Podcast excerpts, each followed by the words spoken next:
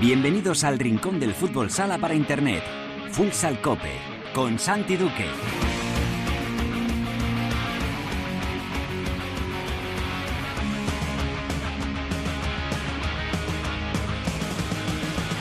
Hola, ¿qué tal? Bienvenidos a Futsal Cope, la casa del fútbol sala en cope.es.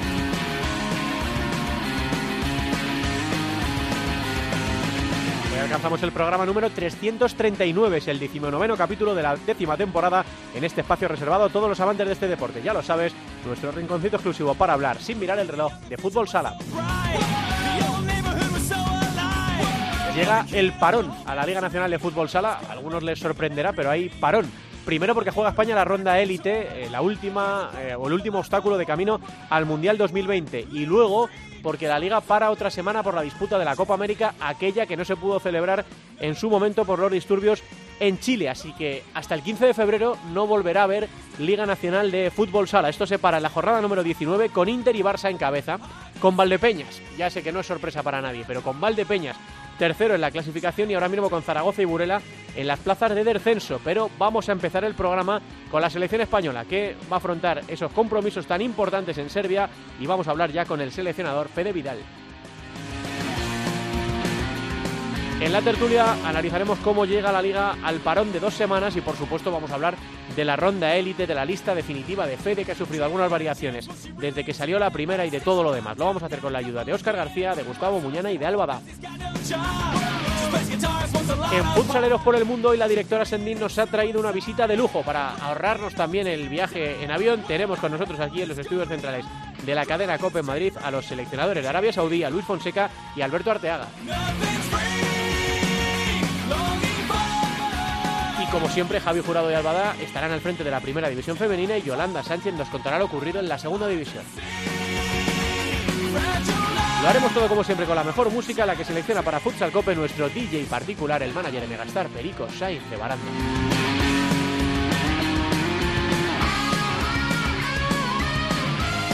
Todo preparado para empezar con Javi Rodríguez en el control de sonido. Esto es Futsal Cope.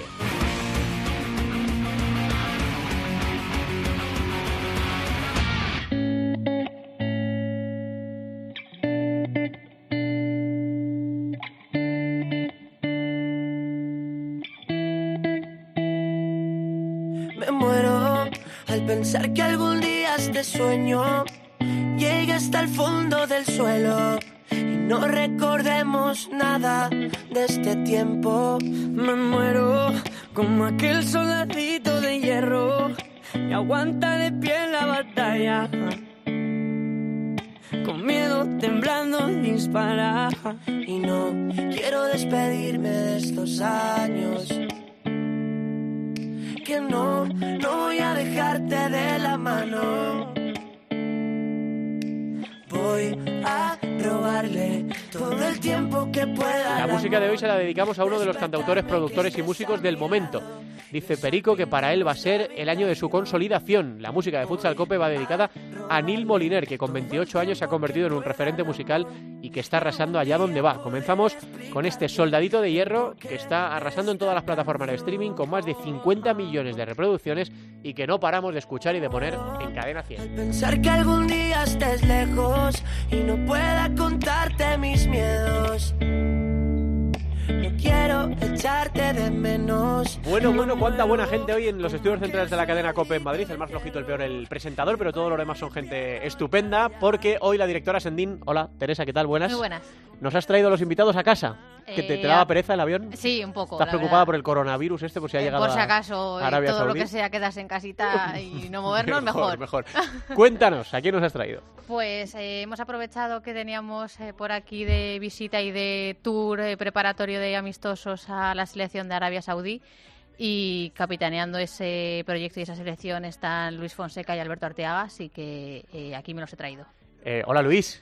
Muy buenas. En Arabia hay, hay emir, porque claro, tú eres el emir de Qatar, Ahora, ahora- no, de Kuwait. King, King, ahora hay rey. Ahora hay rey, ¿no? Ahora hay No hay rey. ningún problema. ¿Qué tal? ¿Cómo marcha todo? ¿Estás contento, me imagino, el tiempo que estés por, por España? Eh, ¿Pero está yendo bien la aventura árabe? Sí, la verdad que me he sorprendido gratamente de, de la calidad y sobre todo de la dedicación que tienen en la federación para este deporte. Hola Alberto Arteaga, muy buenas. Muy buenas, Santi. De Francia a Arabia hay un, hay un cambio, hay un cambio ¿no? climatológico también. ¿Qué tal? ¿Contento también? Muy contento, muy contento. La verdad que para ser la primera experiencia con un equipo nacional, trabajando al lado de Luis, la verdad que nos aprieta mucho, pero muy contentos con el, con el trabajo. Bueno, me imagino que como siempre no perder de vista lo que pasa en, en España, vamos a hablar eh, luego tranquilamente de, cómo llega eh, la Liga Nacional de Fútbol Sala al parón. Vamos a ver qué pasa también con España, ¿no? Luis, un, grupo complicado en esta ronda élite. Parece que nunca llega la, la clasificación definitiva para, para el Mundial. La gente que no es de nuestro deporte, aquí en la radio de arriba me preguntan, ¿pero ya está clasificada España? No, todavía no. Y de hecho, pueden ser dos pasos más, ¿no? Si no es primera de grupo, tendría que ir a una repesca que se antoja difícil se hace muy largo esto, Luis. Sí, la verdad que sí, pero te digo una cosa, yo me cambiaría por España ahora mismo. ¿eh? no solamente Arabia, sino cualquier equipo, aunque se juegue fuera de nuestras fronteras. Mm, rivales complicados, España favorita, Luis. Eh, muy favorita, sinceramente. Evidentemente, Serbia y Francia están progresando, son muy buenos, pero vamos a dar valor a lo nuestro, porque vamos a tener miedo Sí, sí. Eh, yo hablaba con Fede Vidal hace unos días, de hecho ahora vamos a hablar con él. Solo que es verdad que esto del favoritismo, Alberto, es complicado, porque tú vas de favorito y todo el mundo da por hecho, cuando juega España de fútbol sala, como cuando juega España de balonmano, todo el mundo da por hecho que España va a ganar el europeo, pero luego hay que llegar allí y ganarlo, ¿no? Ahora hay que llegar allí a Serbia y clasificarse. Claro, y contra un ambiente hostil, contra selecciones que, que han crecido, han crecido mucho, que ya no existe la diferencia que había antes y y que en un día malo te pueden dar una sorpresa y te vas o para casa o para la repesca. Hola Albada, que estás muy seria. ¿Qué tal? Qué bien acompañado en tu ala de la mesa, ¿no? Verdad, es que yo estaba escuchando porque no todos los días tenemos este privilegio, así que hoy es para sentarse y escuchar a dos grandes profesionales contar sus experiencias. Pues creo que tenemos ya comunicación con otro gran profesional, que es el que dirige además la nave de España, es el seleccionador Fede Vidal. Hola, Fede, ¿qué tal? Muy buenas tardes. Hola, buenas tardes. Bueno, ya queda poquito, ¿no? Le estaba diciendo a Luis Fonseca, que está hoy aquí en los estudios centrales de la cadena COPE en, Madrid, que, parece que no llega nunca la clasificación definitiva, Fede, ¿no? Que hay que aguantar la tensión durante muchos meses. Ha sido eh, un año que se ha hecho muy largo en el 2019 sin citas internacionales y, bueno, pues ya llega por fin lo, gordo. Pero para poder estar en Lituania a finales de año hay que ganar esta ronda de élite, hay que ser primeros. Y si somos segundos ya pensaremos en eso, pero de momento ser primeros, ¿no, Fede? Sí, hombre, el objetivo evidentemente partido a partido, pero, pero hay que hay que ganar los tres, ese es el, el objetivo y, bueno, intentar clasificar clasificar primero, que es lo que te da el, el acceso directo al, al mundial y bueno otras opciones otras posibilidades pues pues ya se pensarán si sucede no pero en principio nuestro nuestro objetivo siempre tiene que siempre tiene que ser ganar ganar todos los partidos y a eso es a, a lo que vamos no. En estos casos, ¿qué es lo que más te preocupa? ¿El, nivel que puede dar España, la cancha, los equipos rivales? ¿Tu principal preocupación cuál es a, muy poquitos días de, empezar esta ronda de élite?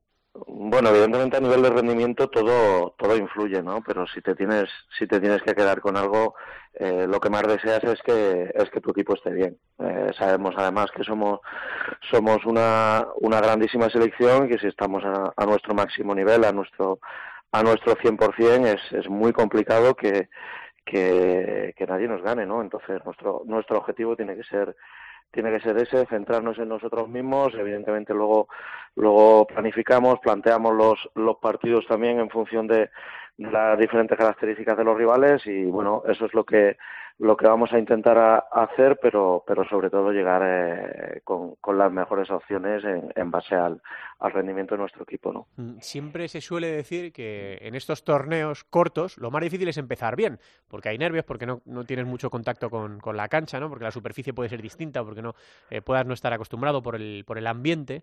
Eh, ¿Te preocupa más ese primer partido o, el que todo el mundo señala que puede ser el más complicado que es el último contra la anfitriona? Bueno, este tipo de torneos eh, no da tiempo para empezar con nervios. O sea, lo primero que tenemos que, que pensar, evidentemente, es que es que es un es un torneo de, de 120 minutos en el que el primer minuto ya ya es importante, ¿no? O sea que que los nervios hay que dejarlos antes. Somos además un equipo ya con mucha experiencia en este tipo de, de situaciones. Eso evidentemente es, es, es, algo que juega a favor nuestro. Tenemos que, que, que pensar así y, bueno, a partir de ahí evidentemente vamos a, a, yo creo, a crecer, a crecer en el torneo. Quizás la dificultad de pensar bien es, es un tópico que, que, está en todo este tipo de torneos, pero nosotros creo que eso a nivel de, de mentalidad y de, de, ganas de saber lo que tenemos que hacer desde el primer minuto tenemos que, que solventarlo. ¿no? De los rivales, eh, Fede, ¿qué, ¿qué, le puede decir al gran público? Porque es verdad, como comentaba ahora Fonseca, que Francia está creciendo, que Serbia es la anfitriona, que Ucrania ya ha demostrado nivel en, el, en algunos torneos. Eh, ¿qué, ¿qué, definición o cómo, cómo, defines a cada una de las tres rivales que nos han tocado en Gracia en, este, en esta ronda de élite? Bueno, Francia, como tú bien dices, es, es un equipo que, que está creciendo mucho, que, que bueno, está, está últimamente consiguiendo, consiguiendo grandes resultados, está, está empezando a competir eh, muy bien, su liga, su liga está creciendo y lo va a seguir haciendo en el futuro, pero, pero bueno, nosotros, nosotros sabemos el, el tipo de, de equipo al que, al que nos enfrentamos, ya, ya lo tuvimos como rival en el, en europeo sabemos bien cuáles son sus características. Bueno, tenemos que, que nuestro juego se imponga y nuestra nuestra idea de, de, de, partido sea sea la que la que finalmente nos lleve nos lleve a la victoria. Los ucranianos luego eh, es un equipo muy muy táctico, muy físico y que, que bueno siempre siempre plantea partidos eh, muy cerrados, muy complejos. Sabemos que es que es un rival muy complicado. Tradicionalmente lo, lo ha sido así. Ya sabemos que ese partido, pues eh, seguramente va a ser va a ser muy muy muy difícil en todos los los aspectos del mismo y bueno hay que hay que hay que dar el 100% y bueno Serbia pues eh, como tú bien dices es el es el, el último partido contra la selección anfitriona también es una es una selección que está que está en un proceso de, de, renovación, que está cambiando un poco su idea o su filosofía de juego que antes venía muy marcada por, por algunos por algunos jugadores y ahora eh, es un es un juego mucho más colectivo y dinámico y bueno tenemos que, que afrontarlo también con, con el hándicap además de, de, de, a nivel de estrés competitivo que supone supone jugar en, en casa del anfitrión. Pero bueno nuestro objetivo como te digo, es, es ir ganando, ir ganando partidos y eso significará que cada partido siguiente lo vamos a afrontar en mejores condiciones y con mejores opciones. Mm, ¿Te ha desestabilizado mucho eh, los cambios que has tenido que hacer de última hora en la lista? Una vez que anuncias la lista definitiva, eh, las variaciones que, que ha habido, ¿te, ¿te, cambian mucho los planes, Fede? Bueno, uno siempre hace una lista pensando en lo que en lo que tiene por delante y lo que y en lo que quiere, pero igual que hacemos esa lista ya lo he comentado, venimos venimos trabajando desde hace desde hace un año y pico con una serie de jugadores, eh, 28 en nuestro en nuestro caso y, y, todos han estado porque todos pueden estar en esta selección. Eh, yo siempre digo que, que uno, uno puede acertar o equivocarse o equivocarse poco con estos jugadores y con esta selección, pero al final hay muchísima exigencia para estar aquí, muchísima competitividad y bueno, estamos tan satisfechos de, los que se vienen como de los que estaban. O sea, en ese sentido tenemos la tranquilidad absoluta que, de que el nivel de la, de la selección sigue perfectamente en el máximo. ¿no? Te lo voy a preguntar, ya te lo preguntamos el otro día, pero no me lo van a perdonar los oyentes de Futsal Cope si no te lo pregunto. Ya sabes por dónde van los tiros, eh, Fede. Eh, no convocaste a Chino, que es el máximo goleador de, la, Liga Nacional de Fútbol Sala ahora mismo. Tú explicaste que eh, los seleccionadores tenéis vuestros jugadores en un esquema que no es a corto plazo, que esto viene de un medio largo plazo, que viene de unas jugadas trabajadas, de una forma de, de sistema. Pero claro, ha habido gente que dice, bueno, compro el primer argumento, ¿no? Pero una vez que se cae Juan Emilio por motivos personales o que se cae Aicardo, eh, tú has decidido llamar a Bebe y Andresito. Me imagino que la explicación, Fede, es la misma, ¿no? Eh, que con Bebe y Andresito habías trabajado, que, que estaban en tu prelista y que Chino, sin embargo, no lo estaba y que me imagino que tendrá oportunidades sí, para, a ver, para a ver. Sí, esto es, esto es muy sencillo. Chino, Chino es un grandísimo jugador, lo está haciendo excepcionalmente bien. Esa es, esa es una realidad que, que, que no puedes discutir nadie. Evidentemente nosotros, ya te digo, empezamos a trabajar esta, esta clasificación, la hemos, la hemos trabajado durante, durante un año y pico con un bloque de jugadores. Tenemos un, un trabajo realizado a, medio plazo importante y bueno, creemos que hay otros jugadores que, que reúnen las, las características, primero de calidad, de buen rendimiento, exactamente las mismas que, que puede reunir un, un, un, jugador que esté dando un altísimo rendimiento en su, en su club, pero que además tiene añadido el que lleva tiempo trabajando con nosotros, tienen experiencia internacional, saben a qué tipo de torneos se encuentran y nosotros siempre tenemos que tener, eh, evidentemente, más más criterios a la hora de a la hora de seleccionar que el, que el buen rendimiento que evidentemente es uno de ellos y es importante. Evidentemente el chino es un es un jugador como te digo lo está haciendo muy bien y bueno si, si continúa en esa línea pues evidentemente tiene opciones de venir a la selección en el futuro. Hmm, eh, Fede entiendes que a la gente le sorprenda no o, que la- o que la gente de Valdepeña bueno, se, se- yo- a, a mí se no, moleste. a mí no- no, pues si no es molestia, yo te digo, el chino es el máximo goleador, pero la, la realidad es que de los 10 máximos goleadores de la de la liga actual hay ocho hay ocho españoles y cinco de ellos están aquí o sea nosotros nosotros somos muy conscientes de que el rendimiento es importante y, y bueno dentro de eso tratamos tratamos de aunar como como siempre he dicho además eh, a mí no me gusta ni la palabra selección ni la palabra seleccionador. Nosotros no seleccionamos nosotros entrenamos el equipo nacional y el objetivo hacer un equipo hacer un equipo. Y, y un equipo no solo se hace juntando a los que algún factor del juego puedan darte el mejor rendimiento eh, nosotros tratamos de, de juntar muchos factores que consideramos que son importantes para el juego, para el rendimiento en este tipo de torneos y en este tipo de ámbito a nivel internacional y tratamos de, hacer un equipo homogéneo con diferentes soluciones, con diferentes eh, capacidades para solventar cualquier situación de juego que se te, que se te pueda producir, ¿no? Bueno, Fede, pues eh, que muchísima suerte, que solo nos queda desearos eso, que, vaya todo muy bien, que España pueda ser primera para no eh, sufrir más, apuros en, en una repesca que, bueno, eh, que podría ser bastante dura por, por los cruces, así que la lista de Fede Vidal es la lista de, España. Eh, esto empieza el sábado a las ocho y media para nuestra selección ante Francia en el Sport Hall de Nice, en esa ciudad al sur de, de Serbia, así que toda la suerte del mundo y que podamos traernos de vuelta a casa esa clasificación para, para el Mundial. Un abrazo muy grande y mucha suerte, Fede. Muchas gracias a vosotros, Santi. El seleccionador nacional Fede Vidal, eh, preparando ya los últimos días, apurando las últimas horas para que España llegue a tope para esta ronda élite, el último escollo, el último obstáculo antes de plantarnos. eh, sería la novena vez en la historia. eh, somos los únicos con Argentina y con Brasil que lo hemos hecho en todas, que no hemos faltado en ninguna, en una Copa del Mundo de, de selecciones. Vamos con la tertulia, Javi. Siento que si tú no estás aquí, se acaba el tiempo, no podremos discutir. Siento que si no vas a venir, nos perderemos de ese cielo de Madrid. Mírame y dime la verdad, si todo es real o me tengo que largar. Tanto tiempo duele para mí, tantas historias sin un final feliz, canciones que solo hablaban de ti perfume que no me deja dormir. Claro, estaba diciéndole yo fuera de micro a Luis eh, Fonseca que se deja meter en todos los líos. Le digo, te meto en el lío, te pregunto si te hubieras llevado a Chino. Y me está diciendo Luis que a ti te pasa algo parecido en, en Arabia. Que esto no es tan fácil como parece, ¿no? De pues se cae este, pues meto al otro, ¿no? Sí, porque además es un torneo muy importante y hay que ir a lo seguro. Entonces ahora mismo eh, la metodología de cada entrenador es una metodología clara.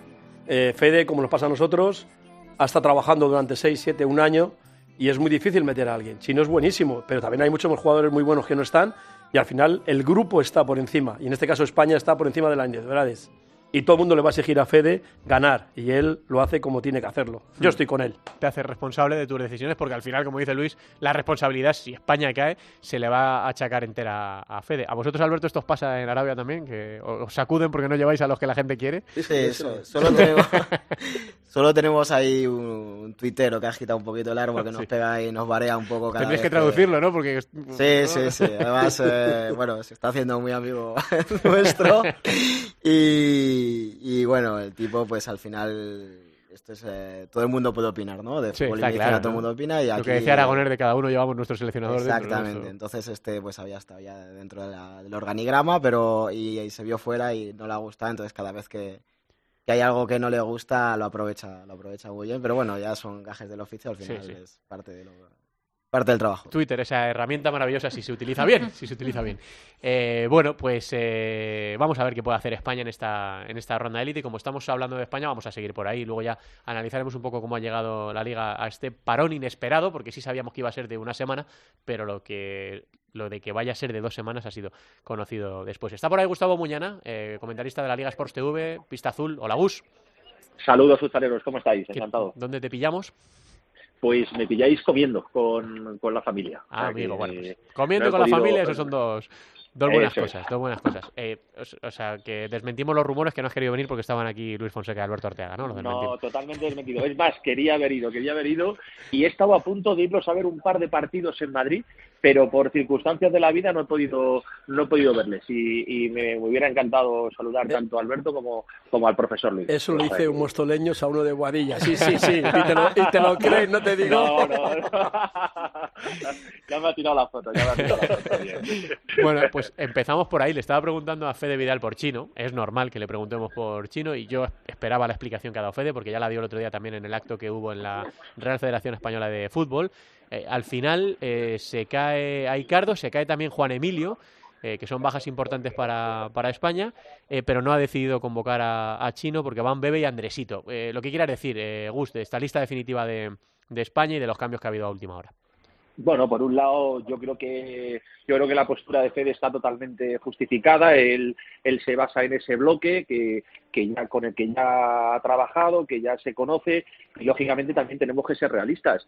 Él no puede hacer experimentos ni, ni arriesgar en un momento en un momento crucial como es la, la clasificación para el mundial. Entonces, con lo cual es perfectamente entendible. Tal vez como aficionados, incluso como periodistas especializados, sí todos esperamos un poquito una mentalidad más una mentalidad más abierta para, para dar inclusión a esos jugadores pues yo creo que, que Chino no es flor de un día es decir lo lleva demostrando ya un par de temporadas y sobre todo esto está a un nivel y ofreciendo algo que, que yo creo que hace falta precisamente en estas citas que es el gol, el gol de manera compulsiva. Entonces, con lo cual, eh, no hubiera venido mal, aunque sí es cierto que al final con las con las bajas ha equilibrado un poquito, nos asustó a todos que se cayera Juan Emilio por, por problemas personales y que entrase Bebé, luego al caerse Aicardo lamentablemente entra Andresito, pues bueno, yo creo que la lista vuelve a ser equilibrada y es un, es un perfil de equipo que a mí personalmente me gusta, me gusta bastante. Mm, respecto a las dificultades para la clasificación de, de la selección española, eh, España es favorita, eh, pero tiene que demostrarlo, tiene que ganar en Serbia. ¿Tienes algún temor, Gus?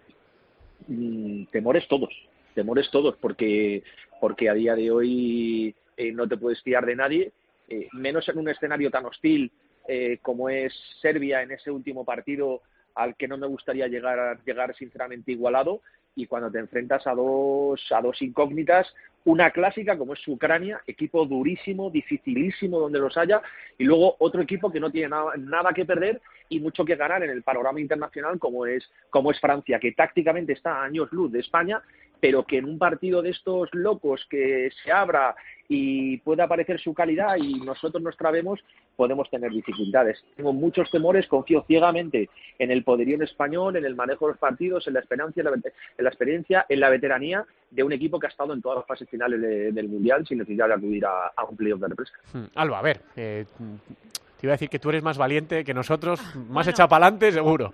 Eh, lo que quieras decir, eh, de la lista, tú que les ves a centímetros todas las semanas desde la posición de inalámbrico en, en gol y de estos temores que, que, que, no solo tiene Gus, que tenemos varios respecto a la clasificación de España para, para el Mundial. Bueno, valiente, yo lo único que puedo decir es que confío plenamente en la selección. Eh, creo que el razonamiento que ha dado Fede y lo ha corroborado también Luis es gente que que trabaja diariamente con una selección y, está acostumbrada a hacer convocatorias. Es cierto que yo lo veo desde el punto de vista de jugadora y en ese nivel sí que es cierto que si yo fuese chino, pues bueno, igual no lo entendería tan bien, pero bueno. Eh, lo que sí añado es que España es favorita, pero es favorita hoy y lo lleva siendo prácticamente toda la historia, ¿no? Entonces, lo único que tenemos que hacer es demostrarlo en la pista. Creo que con los jugadores que tenemos está totalmente compensado lo que viene siendo una buena defensa con el gol, aunque es cierto que, que bueno, el tema del pivot pivot también con Juan Emilio se nos queda ahí un poco más descolgado, pero yo confío en esta selección. Es cierto que los rivales, que el fútbol sala a nivel mundial cada vez está creciendo más y cada vez hay más nivel y cada vez las selecciones son más competitivas, pero bueno, no hay que olvidarse la trayectoria que tiene España, la trayectoria que tienen estos jugadores y la experiencia que ellos tienen sobre la pista, con lo cual, bueno, creo que, que hay que esperar, evidentemente, a ver lo que, eh, cómo sale y, y cuál es el resultado, pero yo estoy confiada en que lo vamos a conseguir.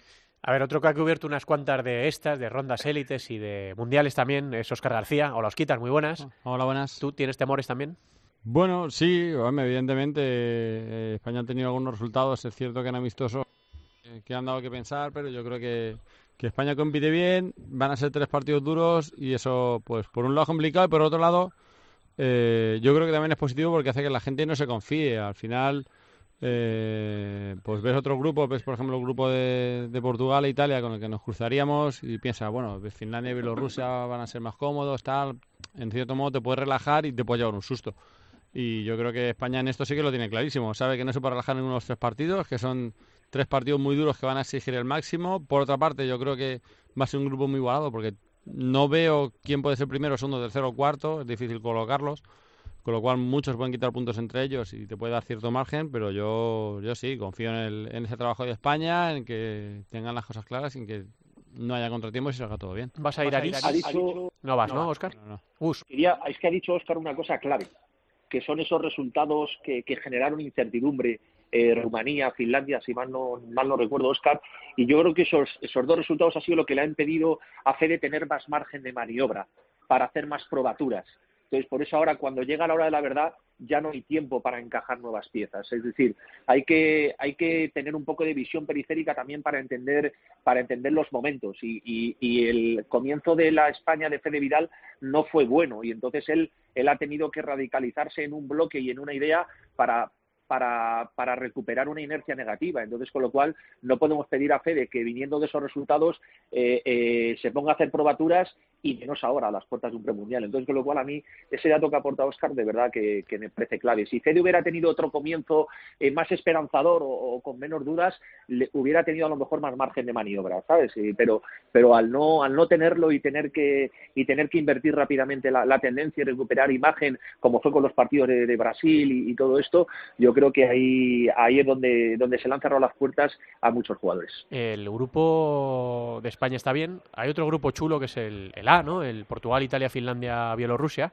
Que Dios Sí, no que lo quiera, ahí- Dios no lo quiera, sería nuestro cruce, ¿no? Eh, en la Y ahí yo, ahí yo difiero con Oscar. Yo si fuera italiano no estaría muy tranquilo con Bielorrusia, sinceramente. ¿eh?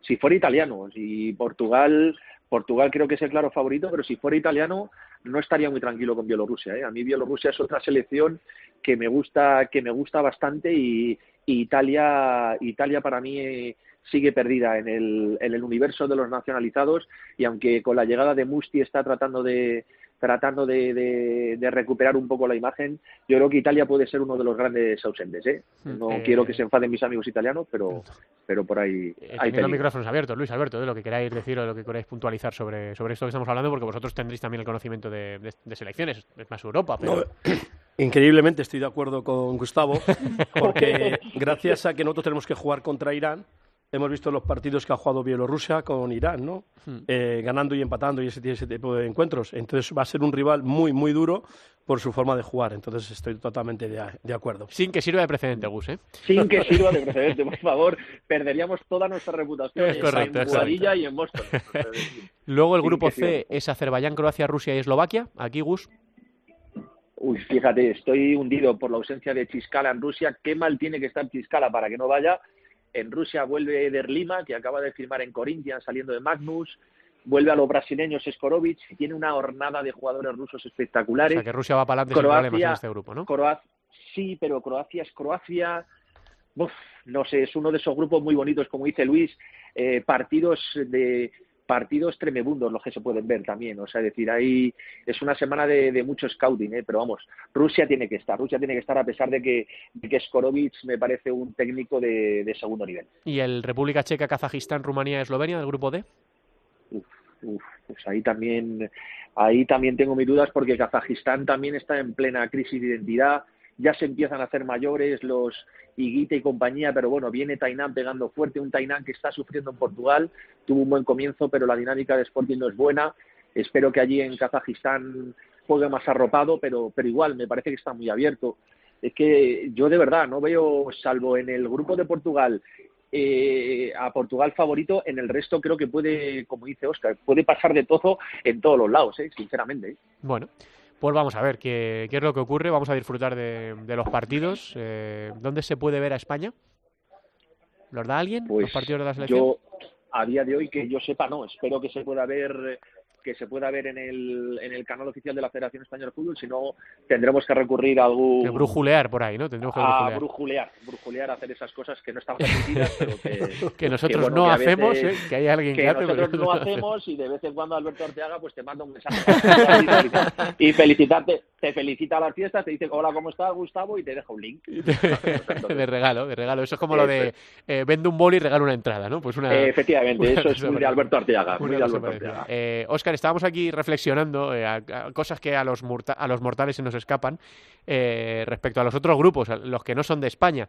Eh, en el grupo de Portugal y de Italia y de Bielorrusia, en el, en el grupo C, en el grupo de, los rusos y los croatas, en el grupo D, ¿quieres decir algo? Pues que al final todos te tienen que andar con cuidado. Al final los favoritos siempre son los mismos de siempre, pero cualquier cosa te puede dejar fuera y sobre todo hay que estar muy atentos a, a los a los inesperados, digamos. Yo ayer lo estaba comentando con Fede, por ejemplo, la facilidad que tiene Italia para caer eh, cuando no se espera. Eh, recuerdo el europeo aquel de Hungría que perdió con la República Checa en cuartos en los penaltis, eh, con Egipto en el Mundial. Es un equipo que cuando llega a los momentos decisivos compite muy bien, pero que tiene esas desconexiones y, y eso es lo que hay que evitar, esas desconexiones que, que te pueden hacer un partido que se supone que es asequible, te pueden complicar la vida luego. Pues si no queréis decir nada más de, esto, de, la clasificación para, el Mundial, vamos a echar un vistazo a este parón en la Liga Nacional de Fútbol Sala. Eh, le voy a preguntar primero a Alberto y a Luis, porque ellos lo, lo ven desde otra perspectiva, a lo mejor, no, no tan metida como la que tenemos nosotros. Ahora mismo recordemos que la clasificación está con Inter primero 47, Barça segundo 44, Viñalbali es tercero con 41, El Pozo cuarto con 37, Palma quinto con 36 y Osasuna Magna sexto con 35. Luego ya vienen Levante séptimo 27 y Jaén octavo con 24, que son los equipos que ahora mismo jugarían el playoff. Jimmy Cartagena es noveno con 23, Oparrulo es décimo con 23, Peñíscola undécimo con 21 y aquí mm, el vagón de cola, si se le puede llamar así, con Industria Santa Coloma duodécimo 17, Córdoba decimotercero 15, Aspil decimocuarto 13 y los dos que están en descenso, Zaragoza tiene 11, es decimoquinto y Burela tiene 10, es decimosexto. ¿Qué te está llamando la atención, Luis Alberto, que os está llamando la atención de esta primera parte de la temporada, de estas 19 primeras jornadas? Hombre, lo primero es que los grandes no son tan grandes. Es decir, ya no hay tanta diferencia. Los grandes pueden perder en cualquier campo, en cualquier momento y de cualquier forma. Eh, segundo, que increíblemente empieza a haber más goles. Es decir, el fútbol sala ahora mismo eh, está siendo mucho más de calidad técnica, por lo menos desde fuera lo que se ve. Y luego, tercero, que es que da igual donde mires, y como mires en la clasificación, que por arriba se juega algo, por el playoff se juega algo, por el descenso se juega algo. Cualquier partido con, nom- con equipos con menos nombres son tres puntos tan importantes como un Barcelona-Inter y que estamos consiguiendo, por fin, que cuando todavía queda mucho tiempo para que termine la, fase regular, nadie dé por sentado absolutamente nada. Y eso hace que este deporte cada día sea más bonito. Batallas, Alberto, en todas las zonas de la clasificación, ¿no? Entre Burela, Zaragoza y Aspil, con permiso de Córdoba y de Industrias por la permanencia. Entre Oparrulo, Jimbi, podemos meter a Peñíscola también, eh, Jaén y Levante por la octava plaza, porque ya hay otro, otro escalón más alto, que es el de Osasuna, Palma y el Pozo, que parece eh, pelean con Valdepeñas por la tercera, cuarta, y luego lo de los líderes, ¿no? Lo de Movistar, Inter y Barça, que se han quedado un poco más solos ahí arriba. Sí, a mí me duele especialmente la situación de Zaragoza, porque es eh, un poco es, eh, el equipo del que he sido yo desde, desde pequeño y, y este año que en teoría teníamos un equipo más potente, el, el cambio del banquillo eh, pensaba las- pensábamos que la situación iba a renovar un poco el aire, ¿no? Y, al final eh, ha tenido que volver Santi, esperemos que, que sea para bien, que reconduzcan la situación. Ahora tienen tienen que jugar ahora contra Spil y contra Córdoba, pero los dos partidos fuera de casa. Esos van a ser los test que les van a decir si, si, si van a salir del agujero y yo espero que sí, que les sirva un poco para, para rebotar hacia arriba y subir. Y, y bueno, y el resto de los equipos, pues eh, sorprende muy positivamente Viñalbali.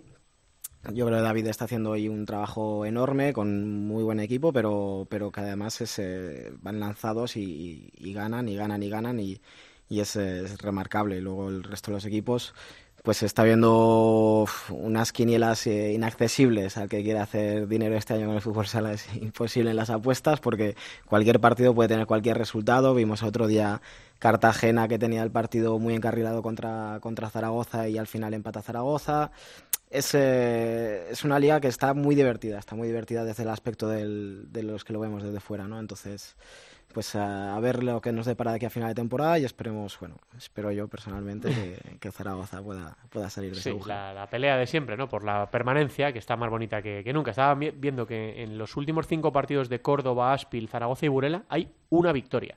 Este triunfo de Aspil de, de esta pasada jornada. eh, Córdoba lleva cuatro derrotas y un empate. Aspil llevaba cuatro derrotas y esta victoria.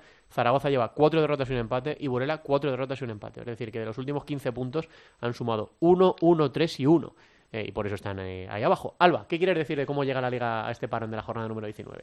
Bueno, yo hace dos semanas en el partido de, de Valdepeñas contra Palma se lo preguntaba a Barrón y le decía si realmente creía que esta temporada estaba mucho más igualada que, que otras, no porque, o sea, desde mi punto de vista creo que los de arriba, los que estaban en otra galaxia, están en una galaxia normal, porque es cierto que Inter, el Pozo y Barça no están ganando todos los partidos o no están sumando todos los puntos que nos tenían acostumbrados otras temporadas. Eso hace que otros equipos que antes no estaban tan cerca de las primeras plazas lo estén. Y también eh, lo que me gusta es lo que dice Luis, que es que todas la, todo lo que puede estar en juego está en juego. Es decir, no hay nada decidido, no hay ningún equipo descolgado, que muchas veces, por desgracia, a estas alturas de la temporada tenemos algún equipo ya en el farolillo rojo que está muy descolgado de lo que es eh, la temporada y la salvación.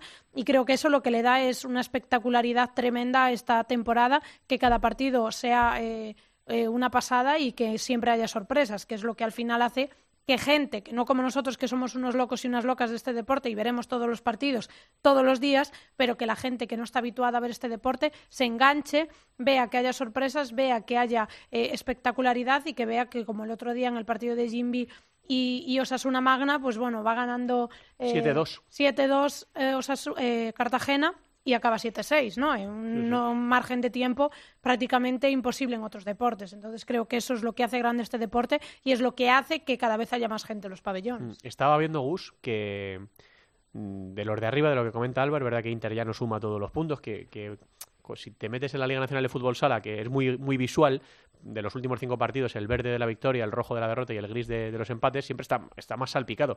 Menos con Valdepeñas. Valdepeñas ha ganado nueve de los últimos diez y ha empatado uno contra Palma en casa. Eh, ¿Es lo que más te llama la atención, Gus, de, esta, de este parón de la jornada 19? No, digo que obviamente el rendimiento de Villalba y Valdepeñas hay que destacarlo. Ya hagan lo que hagan a partir de ahora en Málaga, en los playoffs.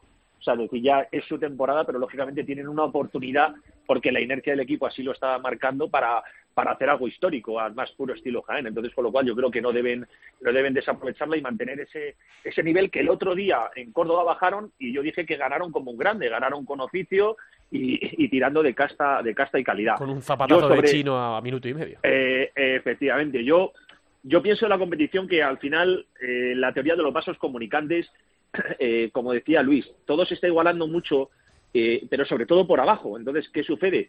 Que el, el hecho de que por abajo vaya a estar tan igualado, tan igualado, nos garantiza un final de la segunda vuelta regular tremendo con grandes sorpresas y, y eso puede afectar, pues imagínate que Barça o Inter se dejen puntos por el liderato, que el Pozo quede fuera de los cuatro primeros puestos y garantice un, un choque de cuartos de final tremebundo, eh, es decir, que en la última jornada haya tres equipos pugnando por una o por dos plazas de playoff, no lo sé, yo creo que yo creo que el final de temporada nos, nos augura a, a choques donde el resultado no, no va a estar no va a estar nada nada claro y sobre todo por la necesidad que van a tener esos equipos en los que ya están en problemas. Hablaba Alberto de Zaragoza, Aspil, eh, Industrias, Córdoba, salvo Parrulo Ferrol, que hay que recordar que la pasada temporada Valdepeña selló la permanencia con 22 y el otro día el triunfo del conjunto del conjunto gallego precisamente sobre Zaragoza le da 23, 23 puntos, sí. que es, es una cifra tremenda que después de, con permiso Viñalbal y Valdepeñas, lo que está haciendo Héctor Souto en Oparrulo Ferrol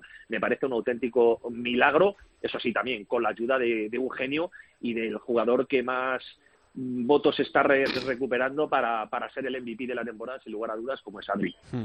Eh, Estaba mirando también Oscar, que bu- es verdad que Burela y Jimby tienen un partido menos, que ese partido está Sí. por, por disputar, que a Jimby le puede meter en, en- en el playoff En y que a. Burela le puede rescatar de, de las plazas de, de descenso. Pero bueno, lo que quieras decir tú, Oscar, de, de cómo llega la liga a este parón de febrero. Yo quiero poner en valor el liderato de Inter. Eh, venía de una temporada pasada muy complicada, de, de ese cambio de entrenador, de al final sí que es verdad que mantiene mucho el bloque, pero que había muchas dudas y, y, bueno, es verdad que no está siendo un juego brillante y que enamore, pero está sacando los partidos. Y yo creo que dos empates y dos derrotas a estas alturas y como estamos diciendo todo igualado, yo creo que hay que poner en valor que el trabajo que está, que está haciendo Tino con, con el equipo con muy pocos goles encajados y yo creo que, que hay que valorar eso. En lo colectivo, evidentemente, Viñalbali es el, es el más destacado y en el individual lo acaba de apuntar Gus, lo que está haciendo Adri eh, durante toda la temporada, pero especialmente en las últimas jornadas es espectacular. Es ver cada partido cómo, cómo manda él, no solo que manda en su equipo, es que manda en el partido. El otro día en el partido del Barça o Parrulo, en, en la remontada esa de, de los gallegos, eh, hubo un tiempo muerto en el que Lozano le se lo decía a Diego, le decía, es que no puede tener el balón un minuto, es que no puede hacer lo que quiera. Y es que dar mucha sensación, sea el rival que sea, de que Adri hace lo que quiere. También tiene la libertad, que, bueno, eso Luis lo sabrá mejor que nada, que, que eso lo tiene que tener la confianza del jugador, el decirle, oye, puedes hacer lo que quieras. Puedes eh, jugarte cinco unos contra unos que si la pierdes no va a pasar Le- nada. hemos visto algún partido en el que ha, per- la ha perdido de último y le han metido un gol. Claro, pero Y- eso lo dijo en su día también. Me acuerdo que lo dijo Jesús Velasco de Ricardinho en un partido. porque Hubo otro balón que perdió en el área y fue gol. Y Jesús Velasco dijo: No, no, esta Tiene es mía. permiso, ¿no? Esta es mía, tiene permiso, puede hacer lo que quiera. Pues Adri tiene ese permiso y, y, y además es que pierde muy pocas. Y, está a- haciendo a mí me, a mí recuerda a mí me recuerda mucho y no sé si Luis y Alberto estarán de acuerdo conmigo a la porque ahora Robinho en Portugal no lo hace tanto pero a la última época de Robinho en Rusia cuando cuando era estaba en plan All Star eh, juega juega muy parecido a lo que hace Adri ahora mismo en, en Oparrulo ¿No? Cuando hay problemas, Luis, balones a Adri, ¿no? Eso... Un ref- no, valores al bueno. Al bueno. Y el bueno es Adrián, ¿no? Cuando el haber es, mejor, es mayor que el debe, no hay que tener problemas. Es decir, cuando tienes un jugador, como bien ha dicho Gus y como bien ha dicho Oscar, que te desequilibra, pues evidentemente tienes que disfrutarlo. No todo el mundo hace todo bien. Claro. No todo el mundo. Hombre, además arriesga mucho. Si comete errores es porque arriesga mucho, y ¿no? si, tiene, si ya tiene 23 puntos, Sí. ¿cuántos habrá conseguido él? Sí, sí, no, desde luego. Que, bueno, Parrulo llegó a optar a estar en la Copa durante algunas jornadas de, de la primera vuelta. Bueno, pues eh, yo creo que no nos queda nada más que decir. Gus, eh, Oscar, ¿algo Yo que, lo- que- que queréis comentar? yo le voy a poner un aprieto a Alberto A ver. Eh, A ver, viendo, gracias. viendo, viendo, viendo que Zaragoza es el equipo más goleado de primera división, ¿crees que, ¿crees que Santi Herrero puede revisar su concepto de defensivo de la zona y empezar a hacer algunos ajustes individuales? Porque si no se desangra, Alberto. Yo, sinceramente, mm, es diferente lo que pienso que se podría hacer de lo que pienso que va a hacer. Santi confía mucho ciegamente en la defensa en zona. Cuando han elegido el entrenador que han elegido para principio de temporada, lo eligieron sabiendo que iban a hacer defensa en zona y yo creo que es una de las señas de identidad del club y que, y que no lo va a cambiar. Que debería revisar para mejorar, al final esto es el, el trabajo de cada entrenador, es buscar lo mejor para su propio equipo. Si él piensa que eso es lo mejor para su equipo, no conozco a ningún entrenador que se tire piedras contra su, su propio tejado, ¿no? Pero, Pero pensando en lo que va a mójate, hacer, mójate. no, no creo que lo vaya a hacer. Intentará ajustar A balón- pequeñas a balón cosas. parado, sí. A balón parado sí, que empieza a defender en individual a balón parado, que en algún partido ya lo ha probado, que Sí. empieza a de- porque si no se desangra. Y ya no es eh, cuando juegan contra equipos contra, con pivot eh, dominante, ya no es una zona de cuatro, sino es una zona de tres con uno libre. Es. Van cambiando cositas, pero eh, dudo mucho que vayamos a ver de aquí a final de temporada un Zaragoza que te defienda con defensa con cambios o, o con individual, la verdad. Vale. Bueno, pues le mandamos eh, co- esto con copia a Santi Herrero, ¿eh? para que todo el mundo sepa de, qué- de quién viene. Bueno, eh, Gus, Oscar, que, que nada, Gus, ya nos disculpas con tu familia por el ratito que te hemos entretenido. No pasa nada, estoy con mi otra familia, o sea que no hay ningún problema. Un abrazo muy grande, Gus. Un abrazo, hasta Eh, luego. y Osquitar, pues nada, vamos a ver qué pasa en Nice, ¿eh? que no te toca ir, ¿no? Me has dicho antes. No, no, no, no me toca, no me toca ir. Pero vamos, ya estuve allí en una recopa que ganó Inter contra Lobelle. Mm. Y bueno, pues. Ya lo nada, conoces, ya te lo ahorras. ya lo conozco, no me, no me pierdo nada. Esperemos que Y podamos me- verlo, ¿no? Por, por streaming Sí, o por donde sea. Sí, espero que se vaya por algún lado y que, y que eso, que España tome nota de lo que pasó en el europeo con Francia y, y de ese pasito y consigamos. Yo creo que de- tenemos que volver con los nueve puntos, pero vamos, Hmm. sobre todo que consigamos la primera posición. Gracias, Oscar. Un abrazo. Un abrazo. Eh, iba a decir que nos vamos de viaje por el mundo, pero es que el viaje ha venido aquí con nosotros hoy.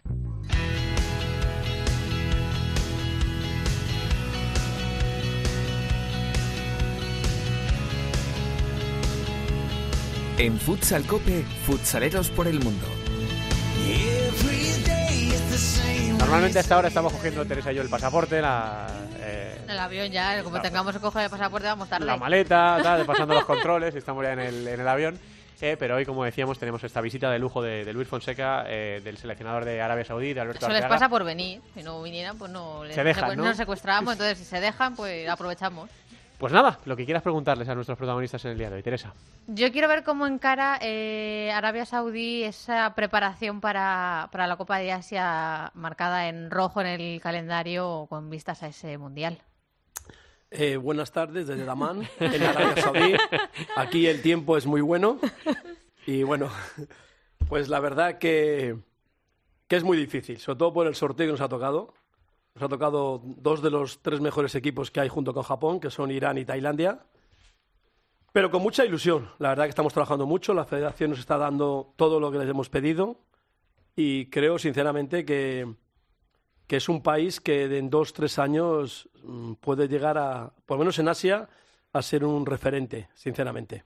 En los meses que habéis estado trabajando con ellos, ¿ya veis esa evolución eh, adaptada a lo que queréis, a lo que vais buscando? Yo creo que el baremo que nos da ese, ese cambio es eh, lo que opinan los, eh, los managers que han visto el equipo antes, lo están viendo ahora. También lo que vemos en los partidos que hemos podido ver de antes con lo que hay ahora es, es totalmente distinto. Es un equipo bastante disciplinado a nivel eh, táctico, sobre todo a balón parado. Hemos cambiado la defensa, han cambiado mucho la forma de jugar y, y- y yo creo que hemos eh, tenido una evolución bastante, bastante grande. No sé si suficiente o si hemos tenido tiempo suficiente para poder eh, competir con los de arriba, esperemos que sí. Nosotros siempre hablamos de cuando sale el sorteo qué porcentaje de posibilidades tenemos y la verdad que de un mes para aquí ha subido, ha subido mucho nuestro, nuestra percepción. No sabemos si es por la ilusión que tenemos de ello o porque es la realidad, pero la verdad estamos muy, muy ilusionados y bueno, si, si Luis ya lo consiguió con Cuba y dar la sorpresa, esperemos que esta vez eh, vuelva a tener ahí ese toque. ¿Qué balance hacéis de estos amistosos que habéis tenido en España? Bueno, no han sido realmente unos, país, unos partidos eh, donde se pueden sacar buenas conclusiones, porque lo que hemos hecho ha sido hacer mucha carga de trabajo. Entonces, ha habido días que hemos entrenado por la mañana y hemos jugado por la tarde.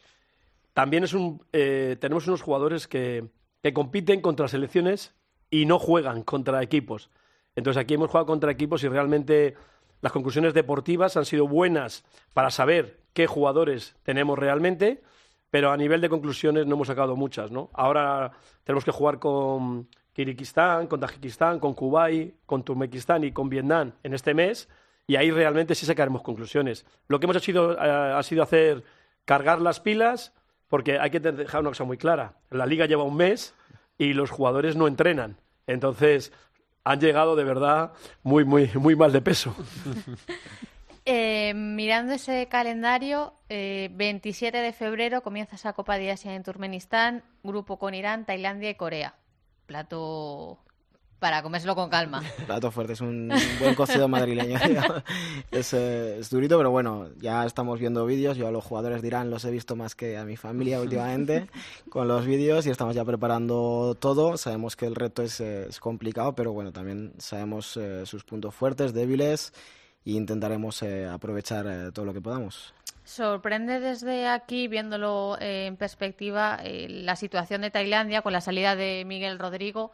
Eh, ¿Cómo lo veis es- en, ese, en ese aspecto de esa selección que al final es tan fuerte?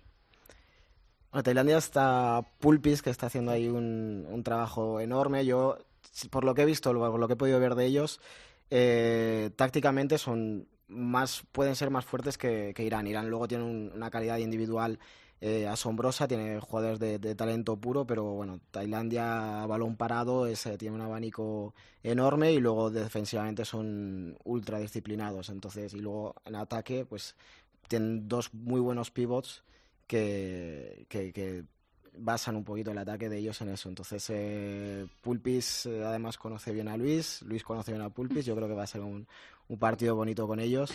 Y, Bueno. y no sé qué opinará aquí el jefe. Bueno, Pulpi me ha dicho que tenga cuidado que ya, ya le estropeé con Uzbekistán y Cuba y le estropeé la Copa de Asia. Pulpis, no escuches esto.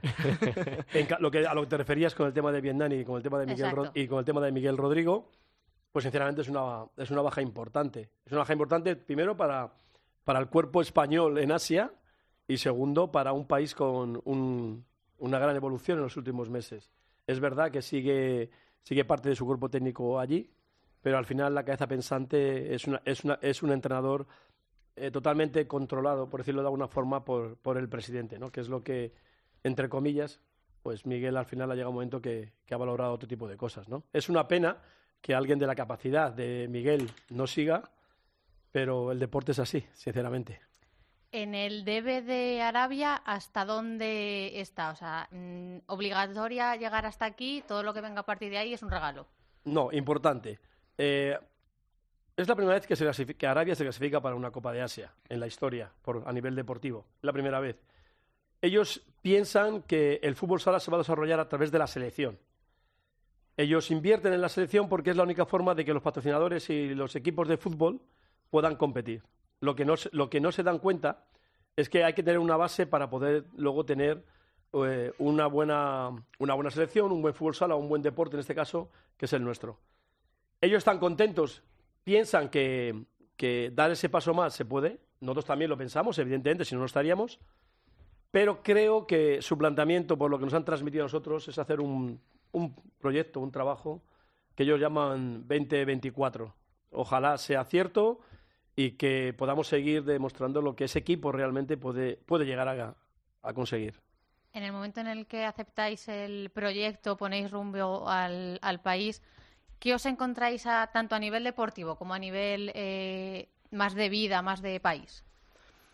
A nivel de país, eh, bueno, yo creo que se ha visto también ahora con la Supercopa en, en Jeddah que, que no es tan fiero el León como lo pintan. Nosotros allí estamos eh, muy a gusto. De momento estamos eh, viviendo en hoteles hasta después de la Copa Asia, que ya podremos tener nuestro piso y, y ya podremos testar un poquito más la, realidad del país. Pero la verdad que nosotros hemos sido acogidos con, mucho respeto, con mucho aprecio con mucha seriedad también por parte de los directivos y en ese aspecto no tenemos, no tenemos ninguna queja. Deportivamente, pues es un, un país que está todavía en construcción porque el fútbol es una cosa, es algo nuevo para ellos. La liga, como sí, tiene cinco años de antigüedad nada más. Y, y- y está por estructurar entero. Entonces, eh, nosotros también queremos un poquito aportar nuestro granito de arena y nuestra experiencia en que el fútbol sala se, se estructure poco a poco en todos los niveles, a nivel de equipos, a nivel de, de estructura de directiva, a nivel de selección. Entonces, todo lo que les podamos aportar eh, pues, eh, nos da valor a nosotros y les aporta a ellos un plus. Y Luis, después de tantas aventuras eh, allende los mares, como quien dice, ¿con qué te quedas de cada aventura? Uf, lo primero, los viajes. Los viajes, el conocer el mundo. El conocer el, el conocer el mundo como lo estoy conociendo, realmente nunca, nunca lo habría pensado. Segundo, el disfrutar de un trabajo como el nuestro en diferentes países, eh, con diferentes entrenadores y con diferentes culturas. Entonces te das cuenta realmente de lo que tenemos aquí eh, en España. Y luego de la gente. Eh, es verdad, y eso quiero dejarlo muy claro, que aquí se habla mucho de los países árabes, se habla mucho de, las problemáticas que hay. Yo no voy a decir como Xavi que es mejor esto que España, porque es mentira, como España como no se vive en ningún sitio. Pero la verdad es que hay que reconocer que poco a poco son países que se van abriendo, eh, son países, como yo siempre he dicho, que son como era España en el año 1940. Esa, esa es la realidad. Y no por eso es malo, sino que hay que ir poco a poco progresando, viéndote. Y la gente es muy, muy la gente de los países árabes, de Dubái, de Kuwait, de Qatar y de, y de Arabia Saudí, son muy abiertos, son muy receptivos. Te abren las puertas, cosa que aquí en España, por ejemplo, no lo hacen. Ellos te abren las puertas, te tratan, te respetan, te valoran. Y solamente por el hecho de que has sido, has allí a enseñar. Y eso, es- eso es muy importante. Entonces, yo desde aquí lo único que digo a la gente es que antes de hacer un juicio de valor, conozcan. Es verdad que tiene eh, falta de derechos humanos en muchas cosas. Es verdad que hay problemática con el tema de las mujeres, que se va, mejorando. Es verdad muchas cosas de las que se dicen, pero no es un país en el cual no se pueda ir, no es un país en el cual no se pueda vivir y no es un país, sobre todo, en el cual no se puede practicar nuestro deporte. Eh, os iba a preguntar un poco por eso, ¿no? Por el perfil más, más humano de, de vuestra experiencia. Eh, Luis ha tenido la experiencia de Kuwait, eh, marchó a Canadá, que, que aquello aquí lo vivimos como algo, joder, qué guay, ¿no? Que se va a Canadá después de vivir en países árabes un tiempo, ¿no? Que, y tú estabas como loco por volver, Luis. Sí, sí, increíblemente. Sí. Eh, es- tú, Alberto, estás recibiendo mucho choque, lo que te decía antes, de cambiar de, de Francia a Arabia Saudí, eh, en, lo- en lo cultural, en el día a día. eh, ¿Cómo es vuestro día a día allí? Vuestras familias os preguntarán mucho, pero estáis bien, pero, pero coméis bien, ¿no? Pero ¿qué tal es vuestro, vuestro nivel de vida allí? Yo el, el shock cultural, digamos así, me lo llevé ya cuando estuve en Kuwait hace, hace cinco años. Ahora, la diferencia de Francia a Arabia Saudí es enorme, sobre todo por lo que decía Luis, que en Arabia Saudí nos hemos encontrado un tipo de jugador que sí que quiere aprender y en Francia son un poco más receptivos a que venga un españolito y les, Y les enseñe, ¿no? Claro. Entonces, eh, el día día allí, pues eh, de momento hemos tenido, entre, entre comillas, la, la suerte de, de que cada vez que no hemos estado con concentraciones nos han estado permitiendo volver a casa. Entonces, en ese aspecto, igual sí que se nos está haciendo un poco más llevadero, llevadero el trabajo en el, en el aspecto de que los momentos que tienes muertos de, de no trabajo presencial pues puedes un poco volver a casa, cargar las pilas y luego vuelves ahí, ahí a tope. Y cuando estamos allí, pues al final es eh, vida en hotel, eh, de entrenamiento mañana y tarde. Y, y luego pues un poco la, pues, la vida que puedas hacer después de los entrenamientos, de irte a tomar un café, ir a darte un paseo por el, por el paseo marítimo o a los centros comerciales. Y porque de momento no, no conocemos mucho más entretenimiento allí, imagino que cuando ya estemos allí conozcamos más gente, pues podremos eh, aprovechar un poco más la, la experiencia de vivir en un país como aquel. Pues son Luis Fonseca y Alberto Arteaga, que están ahora mismo trabajando en Arabia Saudí para intentar llevar a ese, a primero a esa selección a tener un organigrama, una estructura, eh, luego a potenciar el deporte en el, en el país y luego ya después de todo esto, de ese trabajo de base, que es que mucho trabajo, eh, a intentar llevarles a, a los éxitos. Como decía Luis, hay que destacar esa primera clasificación para la Copa de Asia, es un primer paso y a partir de ahí a crecer. Eh, así que nosotros os agradecemos mucho la visita, chicos, ya sabéis que para nosotros sois un ejemplo de la gente que se atreve a salir de la zona de confort y a marchar, como decía Luis, a vivir aventuras lejos, a, a países que a, a priori no son los que tú visitarías si, si te vas de vacaciones. Y que desde aquí intentamos cuidaros, que Teresa os tiene a todos eh, controlados y protegidos en la, en la distancia. ¿Cuándo volvéis? ¿Cuándo os toca ya volver? Mañana. Mañana, o sea Mañana acaba por la mañana se acaba lo bueno. Así que muchísima suerte de cara a esa Copa de Asia eh, y todo lo que consigáis lo celebraremos desde, desde aquí. Muchas gracias, chicos. A los dos. Muchas gracias a vosotros, Por, por la invitación. Eh, ¿Te queda contar algo, eh, Pues me quedan contar dos cositas. Eh, hay que felicitar a Juan Francisco Fuentes, que se ha proclamado campeón de la Liga en Japón con el Nagoya, así que enhorabuena para él. Y en marcha está la Copa de África, en Marruecos con la Guinea Ecuatorial, que empezó con victoria el, pasa- el primer partido contra Islas Mauricio 4-2, y Libia de José Fernández, que perdía contra Marruecos 2-0. Así que suerte para ellos. Pues eso, claro, la semana que viene la gente dirá, pues, pues ahora que, que traigan a más eh, futsaleros por el mundo al estudio. Bueno, pues ya veremos, porque a nosotros también nos gusta viajar Claro. y conocer a, Todo un rato que tenemos para viajar. a la gente allí en su, en su entorno. Así que la semana que viene eh, más futsaleros por el mundo, más viajes de los españoles que están trabajando en el fútbol sala lejos de nuestro país. De tus caricias hacer una canción, que tu mirada sea mi religión y despertarte bailando esa canción que nos gusta tanto. Estar también respirando sin estrés y de noche que nos den hasta las seis, quedarnos durmiendo y que el tiempo pase lento. Que la luna nos guíe al caminar, que me enfade y te rías de verdad. El azar nos la ha jugado. Afortunado, escribiendo. ¿Cómo sabe Perico, eh? Alba, ¿esta es la que más te gusta? A mí sí. ¿De No lo sabía, pero lo ha adivinado. Sí, sí, sí, sí. Esta se llama Mi Religión. Esta, ¿sabes, Javi? No voy a cantar porque mañana llueve. Primera división de fútbol sala, primera división femenina de fútbol sala. Yo sigo con la inclusión, ¿eh?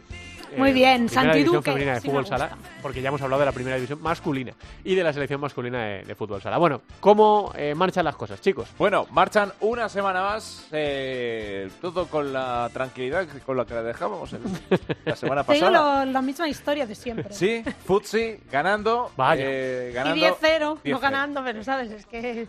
10-0. La- Los cuatro equipos que están ahora mismo arriba en... Habrá gente que diga, estos están deseando que pierdan. No. No, No, no estamos lo que estamos diciendo es que es alucinante que lleven 18 partidos, 18 victorias y que lleven una media de 7 goles por partido. Es que eso eh, es increíble teniendo en cuenta la calidad del fútbol sala español, que no es que estén jugando en Arabia Saudí, que, es que- está empezando. Y es que eh, por mucho que puedas ver muchos goles, que puedas ver eh, muchos equipos jugando a lo mejor de 5 cuando ya llevan no sé cuántos goles en contra, pero 10 goles es una barbaridad. Entonces, eh, los cuatro equipos que están en playoff ganaron fuera de casa. Futsi 0-10.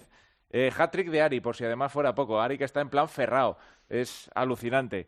Ganó también Burela en cancha de Majadahonda 0-2. Ganó también Ourense en cancha de Salo Calacant y también ganó Burela, eh, perdón, Burela ya lo he dicho, eh, Alcorcón en ese derbi madrileño frente al, al Móstoles. Y luego, por si fuera poco, Pollo, que está quinto, se llevó una derrota 1-2 frente a Peñas Plugues y además también eh, con el eh, marcador empatado, empate a uno y además eh, con el juego de cinco, pues arriesgando Pollo y Peñas Plugues marcó con un gol de Laura Oliva desde casi desde su área, un golazo, porque también hay que tener puntería para, para afinar y bueno, pues eh, tres puntos que le valieron a Peñas Plugues también para eh, seguir un poco en esa cuesta arriba. Pollo Pescamar, pues ahí se abre un poquito la, brecha entre el cuarto y el quinto clasificado. Tampoco es muy profunda, son cinco, eh, cinco puntos. Y también quiero destacar, Alba, esa victoria, la tercera de Ciudad de las Burgas ante Sala Zaragoza, que bueno, de alguna manera pues le sirve para tomar un poquito de oxígeno también al equipo, al equipo rensano. Bueno, quitando esa victoria de, de es cierto que los cuatro de arriba han ganado y son partidos importantes porque hay que recordar que este año no hay copa, lo que hay es un playoff entre los cuatro primeros.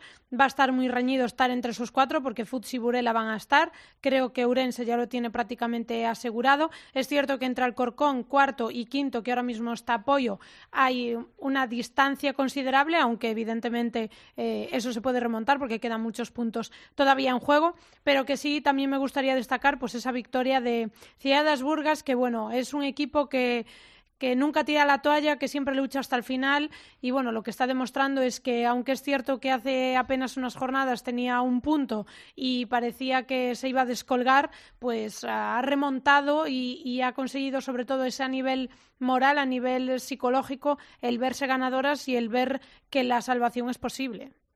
Em, por lo demás, bueno, la próxima semana tenemos la jornada 19, la Copa de la Reina vendrá la siguiente. Eh, y entre tanto, pues otra semana más en la que veremos a ver si pasan cosas. Sí que me gusta ese enfrentamiento que hay eh, entre Futsi, que recibe apoyo, que precisamente si lo que necesita apoyo es no descolgarse mucho, pues le toca visitar Sí, la, la cancha verdad. seguramente más complicada de todas. Sí, la verdad es que no tiene el mejor enfrentamiento para, para seguir sumando puntos y no descolgarse de, de Alcorcón. Voy a ver si, como esta jornada no hay partido de gol, voy a ver si mi agenda me lo permite, pero 99% posibilidad de que acuda ese futsipollo porque me apetece mucho disfrutar en directo, porque creo que el fútbol sala femenino es increíble y aunque yo esté en gol y esté con el masculino, mi corazón va a estar con el femenino, así que voy a ir allí. Yo, además no te pilla muy lejos, ¿no? No, la verdad, podría ir hasta andando. No tienes por qué viajar esta semana, ¿eh? Bueno, andando, bueno, pero bueno, podría ir, podría ir. Eh, me voy a poner deberes. A eh, ver. Deberes que ya ha hecho Alba, por cierto. Yo lo vi en redes sociales. Ah. Eh, decir, ¿qué vi- está, qué no, he no, hecho? está, le- nada, nada, en absoluto. Pero está Leti, Leti, la jugadora de Futsi, Sí. eh, lanzando una serie de entrevistas interesantes Muy a jugadoras, a compañeras. Sí. Porque La- luego ya cada compañera dice lo que quiere y en el mundo de Internet como pasa de todo. Sí, creo que tiene una, una entrevista considerable porque es cierto que lo tenía pendiente hace tiempo, pero mm, pues bueno, teniendo en cuenta que tengo un minuto libre al día, no te- encontraba ese momento de poder ver los vídeos, pero ayer lo encontré, me gustaron muchísimo eh, cómo lo hace, ¿no? El- la forma en la que es también muy dinámico, que te echas unas risas, que se dicen cosas eh, bastante interesantes las jugadoras, ¿no? Está Marta Pellegrín, está Patri Chamorro, creo que eh, son jugadoras relevantes y se van pasando la bola, ¿no? O sea, es decir, eh, cuando se entrevista una, pues dice, ¿a quién quieres que entreviste la siguiente? Y dice el nombre y así, pues de momento lleva cuatro programas y a ver eh, cómo va evolucionando. Pero bueno, creo que es algo interesante, es una buena iniciativa y todo lo que dé visibilidad al fútbol sala femenino, pues bienvenido sea. Bueno, y sobre todo porque también ayuda a, eh, a que la gente conozca el- Otra parte. otra parte del, del- del fútbol sala que eh, muchas veces a lo mejor en los medios de comunicación tampoco se cuenta. Hay gente que a lo mejor cuando les entrevistas, normalmente eh, cada, cada uno es muy libre, pero es verdad que con una entrevista con un medio de co- de comunicación parece que hay gente más comedida y tal. Sí, que no suelta, Ese- que no raja. Y aquí Ahora, raja. Aquí, eso, ese tono que me has dicho tú arriba de la redacción dice, joder, es que está muy bien lo que dicen las jugadoras y tal. Yo creo que el ambiente, el conocerse entre Sí. ellas y Claro, demás también ayude. Claro, es Claro. totalmente distinto. Así Eh, que tiene una entrevista. pues, vamos a. Voy a negociar. Nos la vamos a allí. apuntar para la semana que viene. Muy bien. Me parece muy bien, porque además estas dos semanas, ya lo hemos dicho, hasta el 15 de febrero no vuelve la Liga Nacional de Fútbol Sala y esa circunstancia la aprovecharemos para hacer alguna cosa distinta también aquí en, en Futsal Cope, además de hablar de la selección española masculina, que va a intentar clasificarse para el Mundial masculino. Me parece muy Porque lo sano. raro sería que la masculina fuese a clasificarse para el Mundial femenino. Bueno, Aunque eh, sería eh. guay porque habría Mundial femenino. ¿Verdad? Venga, vamos a ver si nos lo compra la FIFA, si se lo metemos así. Yo creo que sí. Oye, que no hay juegos de, que no hay fútbol sala en los siguientes Tokio. Juegos Olímpicos, ¿eh? No, pero bueno, eso ya, ya era lo sabíamos, previsible. ya lo sabíamos, Ya pero bueno, ya se ha previsible. confirmado, qué pena. Pero bueno, Nos nos, queda- tocará esperar. Pero llegará. Nos Llegará. queda la segunda división.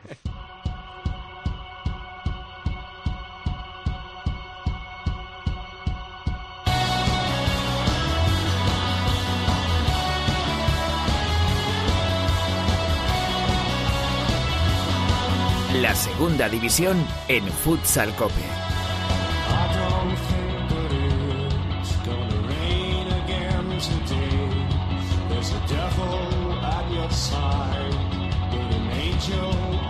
Pues vamos a ver qué pasa con la segunda división porque se ha metido Manzanares en la pugna entre Betis y Antequera. Está la cosa preciosa en la división de plata del fútbol sala español. Cuéntanos, Yoli, muy buenas. ¿Qué tal, Santi? Vamos a repasar los resultados que nos ha dejado la jornada número 18, comenzando con el Barça B4, Azulejos Moncayo Colo Colo 4. Reparto de puntos en Barcelona que no le sirva al conjunto de Zaragoza para abandonar los puestos desde descenso. El conjunto visitante comenzó dominando el encuentro, llegándose a poner con la ventaja del 1 a 3 en el marcador, pero el filial azulgrana no se lo puso fácil y consiguió empatar el encuentro. En la segunda mitad, Gascón volvía a adelantar al Colo-Colo, pero tan solo dos minutos después, el Barça B volvió a anotar y a colocar el definitivo 4 a 4. Hay Frank Elche 2, Manzanares 5, gran partido del Manzanares que sigue con su buena racha y segundo en la clasificación. El comienzo de la primera parte fue bastante igualado, llegando a ponerse el marcador 1 a 1 en el minuto 15 del encuentro, pero fue ahí cuando el conjunto visitante tomó las riendas del partido y en la segunda mitad se impusieron con el 1 a 4. Rubi recortó distancias, pero no pudieron hacer más. Software del Sol Mejibar 3, Unión África Ceutí 4, victoria del conjunto visitante que le hace abandonar al menos esta semana la zona de descenso. Fue un partido prácticamente dominado por el África Ceutí que se colocaba 0 a 4 en el marcador en el Ecuador de la segunda mitad, pero en los últimos 5 minutos el Mengibar reaccionaba y a punto estuvo de quedarse al menos con un punto, pero la buena defensa del conjunto visitante se lo impidió. Viso que Rumantequera 3, Ciudad de Móstoles 3, el conjunto universitario volvió a puntuar, aunque se sigue alejando de la zona de ascenso directo a la primera división. Fue un encuentro muy igualado y disputado, tanto que se llegó al descanso con el 2 a 2 en el marcador. En la segunda parte, Jorge Salcedo adelantaba al conjunto madrileño, pero a falta de 7 minutos para el final, Dani Ramos hizo el definitivo 3 a 3. Noya Portus Apóstoli 2, Nítida Alcira 2. Empate en un encuentro bastante desigual. La primera parte fue de dominio del Noya, que con un doblete de Antonio Diz mandaba el partido al descanso con el 2 a 0. En la segunda parte se vio un Alcira más arrollador, tanto que a tres minutos de finalizar el partido conseguían igualar el marcador y conseguir el reparto de puntos.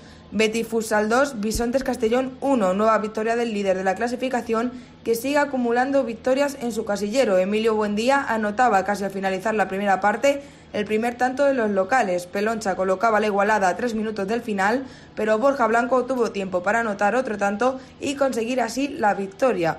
Santiago Futsal 1, Solís Talavera 3. El Talavera volvió a la senda de la victoria en un partido con dominio toledano. David Rondón y Manu Cebrián colocaban el 0 a 2, pero a dos minutos del descanso, Dani Blanco mandaba el partido a vestuarios con el 1 a 2. En la segunda parte volvió la igualdad, pero en el minuto 30 Pepe sentenciaba el partido.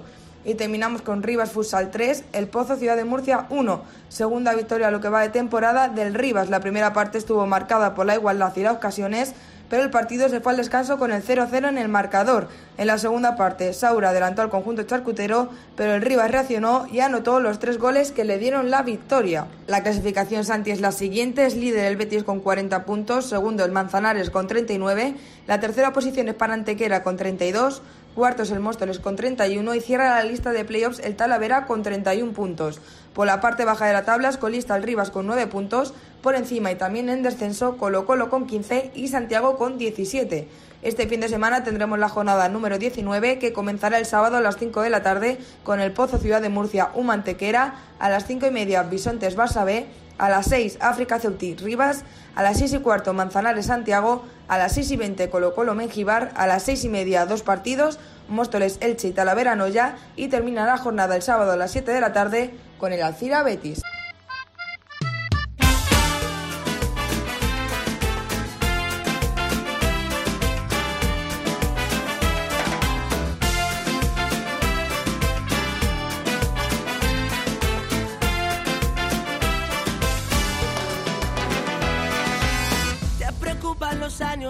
Pasarán, te preocupan las cosas que llegarán. El presente es el viaje que escribirás del pasado, nadie se acordará. Si la luz se apaga con el tiempo, que la oscuridad no te dé miedo. Saca las armas de tu corazón. Vamos, que con Neil Moliner ha dado en la tecla Perico de Alba, porque es que está aquí Sí. bailándolo todo. Es que me encanta. Neil Moliner, el despertar.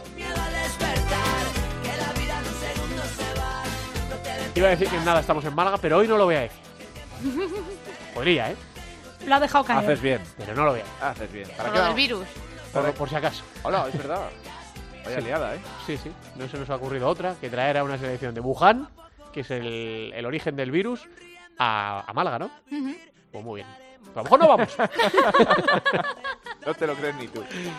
Bueno, pues nada, que gracias a todos por estar ahí, que, esperemos que hayan disfrutado del programa con Luis Fonseca y con Alberto Arteaga y que nosotros volvemos la semana que viene, aunque no haya Liga Nacional de Fútbol Sala, porque aquí estaremos hablando, esperemos que de España primera y clasificada para el Mundial de Lituania de 2020. Gracias a todos por estar ahí. Un abrazo fuerte. A los haters también. Adiós.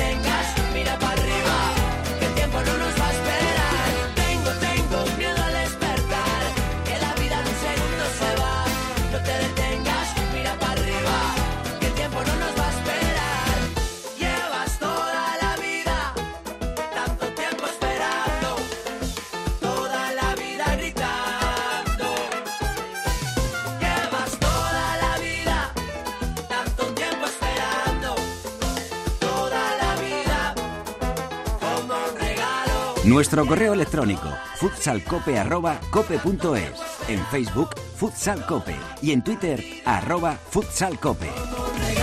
Tengo, tengo miedo al despertar, que la vida en un segundo se va. No te detengas, mira para arriba, que el tiempo no nos va a esperar. Tengo, tengo miedo al despertar, que la vida en un segundo se va. No te detengas, mira para arriba, que el tiempo no nos va a esperar. Tengo, tengo